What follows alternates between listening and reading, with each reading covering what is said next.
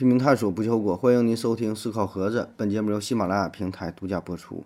呃，今天呢，咱们临时插播一期节目。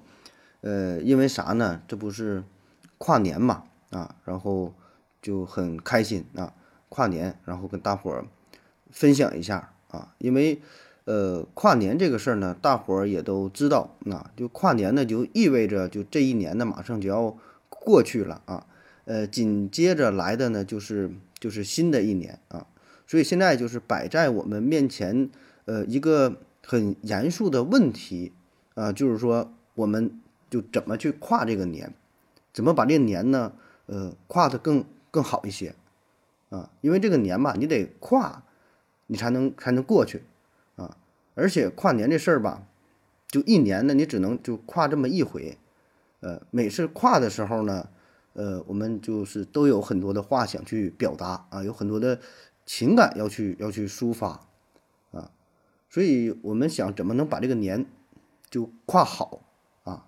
因为这个事儿吧，他也不会说让你做太多的思索。呃，你说二零二二年之后跨完年之后是二零二三年、二零二四年还是二零二五年？他不会给你太多思考的机会啊。所谓的跨年，我们现在是二零二二年。那么，跨完年之后，自然呢就是二零二三年啊，这个是一个理所当然的这个现象啊。所以，呃，我想说的是啥呢？就是现在呀，我们马上就要跨年了啊。所以呢，在这么一个关键的时期啊，在这种大环境之下，我们责无旁贷啊，我们就应该把这个年跨好。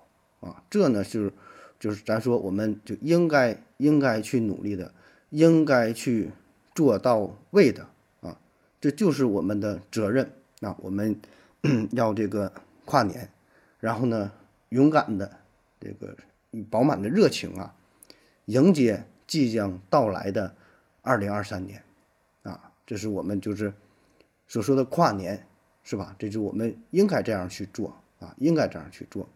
每个人我觉得都应该有这种这种想法啊，就是把这一年你得你得得跨好啊，你得你得去跨啊，要不跨的话，你不跨的话，马上这二零二三年呢，它也会到来啊。这个就是呃，我简单说这么几点哈，这个关于跨年这个这个事儿。